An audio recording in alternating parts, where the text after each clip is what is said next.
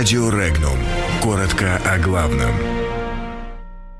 Турцию запугивают из-за России. По Литве неутешительный прогноз. Литве пророчат стагнацию и экономический кризис. Из-за С-400 Госдеп вторые сутки запугивают Турцию. Военных Венесуэлы призвали быть готовыми к отторжению провокации США. С 1 июня в Крыму отменят роуминг. В «Газпроме» сообщили о росте долга Северного Кавказа за газ. Экономика Литвы перегрета. Экономический кризис периода 2008-2009 годов повторится. Впервые эпоха стагнации, а Литве не удастся в обозримом ближайшем будущем подтянуться к уровню жизни стран Западной Европы. С таким прогнозом выступил главный экономист литовского отделения шведского банка Свитбанк Нериус Мачулис. В Литве сохраняется острый дефицит кадров, который провоцирует рост зарплат. При том, что продуктивность труда растет медленнее, чем зарплаты. Похожая ситуация наблюдалась и в 2008 2008 году. При этом, считает экономист, население все же извлекло урок из кризиса 2008 года и ведет себя аккуратнее.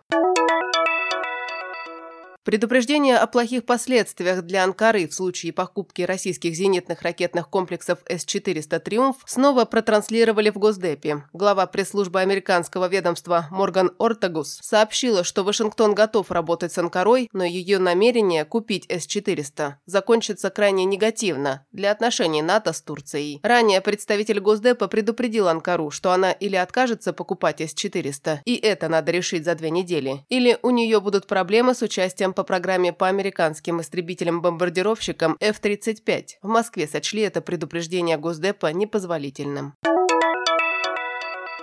Вооруженные силы Венесуэлы должны быть готовы в любое время дать отпор провокациям США против Боливарианской республики, заявил законно избранный президент страны Николас Мадуро на своей странице в Твиттере. Ранее он призвал военнослужащих сохранять единство в своих рядах и постоянную боеготовность. Он также призвал военных задерживать предателей, если таковые будут выявлены в рядах вооруженных сил.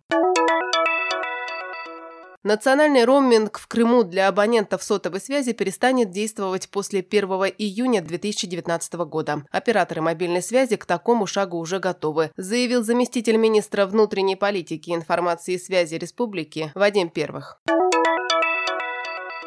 На 1 января просроченная задолженность конечных потребителей Северокавказского федерального округа составила почти 94 миллиарда рублей. За год рост составил почти 10,5%, сообщил начальник департамента маркетинга, переработки газа и жидких углеводородов компании «Газпром» Геннадий Сухов. По его словам, большая часть долга в округе принадлежит населению – 67 миллиардов рублей или 68% от общего объема. Как отметил Сухов, объекты Северного Кавказа потребляют всего 7 7% всего поставляемого в Россию газа, при этом они формируют 52% задолженности. По фактам нарушений в газовой сфере в 2018 году было направлено в правоохранительные и надзорные органы почти 16 тысяч заявлений. После их рассмотрения было возбуждено более 7 тысяч уголовных и административных дел.